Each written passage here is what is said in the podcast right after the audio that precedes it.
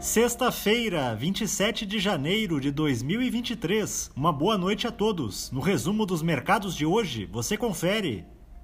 O Ibovespa terminou o dia em baixa de 1,63% aos 112.316 pontos, em meio a uma realização de lucros com um ambiente doméstico ainda rodeado de cautela em relação à política fiscal. Entretanto, na semana, a bolsa brasileira acumulou ganho de 0,25%.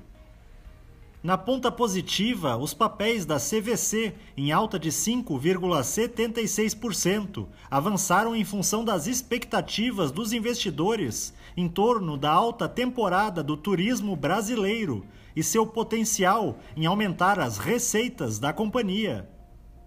Na ponta negativa, as ações da EDP Brasil, em baixa de 1,22%, recuaram com a informação de que a empresa realizará uma baixa contábil de 1,2 bilhão de reais em função do cancelamento de uma transação que estava prevista para ocorrer no fim de 2022.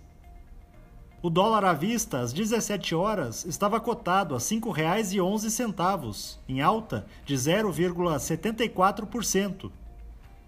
Já no exterior, as bolsas asiáticas fecharam de forma mista, repercutindo a divulgação do índice de preços ao consumidor da cidade de Tóquio, que atingiu seu maior patamar em mais de quatro décadas, em janeiro.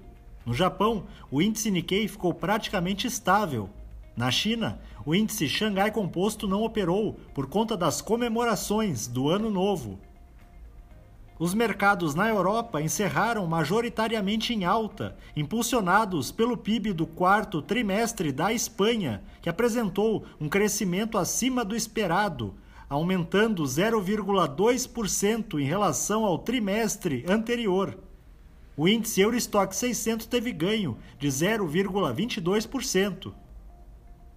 As bolsas americanas terminaram em alta, à medida em que cresce a quantidade de projeções de que o Banco Central dos Estados Unidos deverá reduzir o ritmo do seu aperto monetário para alta de 0,25 ponto percentual na próxima decisão de juros, que ocorrerá dia 1 de fevereiro. O Dow Jones subiu 0,08%, o Nasdaq teve alta de 0,95% e o S&P 500 avançou 0,25%. Somos do time de estratégia de investimentos do Banco do Brasil e diariamente estaremos aqui para passar o resumo dos mercados. Uma ótima noite a todos.